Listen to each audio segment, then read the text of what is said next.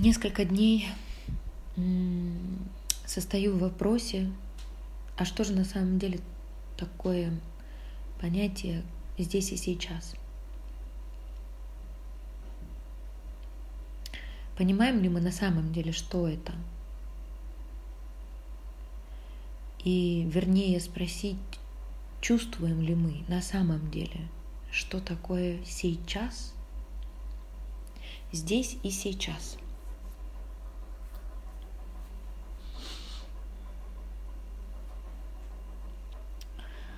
И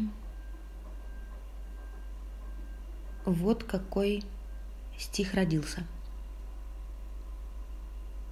Сей частность.